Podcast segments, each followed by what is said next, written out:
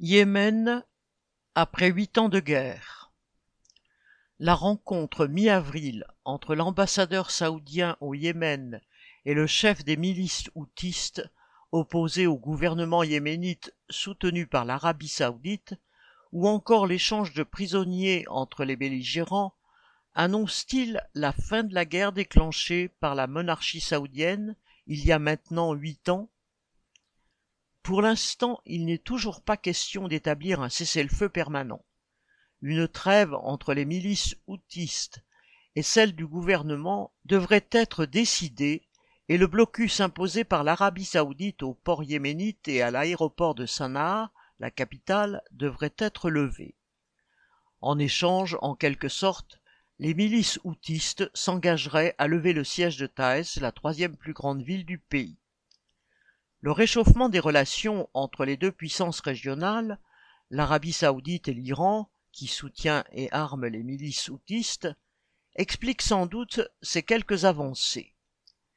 Cette guerre, la monarchie saoudienne l'a déclenchée suite à la conquête de la capitale par la rébellion houtiste le 26 mars 2015. Comme elle l'avait fait à maintes reprises dans le passé, elle voulait s'assurer le contrôle d'un pays qui fait partie de sa zone d'influence. La frontière du Yémen avec l'Arabie saoudite s'étire sur 1770 km et, surtout, il contrôle le détroit de Bab el-Mandeb par lequel transite le quart du pétrole mondial et 10% du commerce maritime international. Autant dire que les puissances impérialistes attendaient de l'Arabie saoudite qu'elle joue son rôle de gendarme et que l'intervention saoudienne s'est faite avec leur assentiment.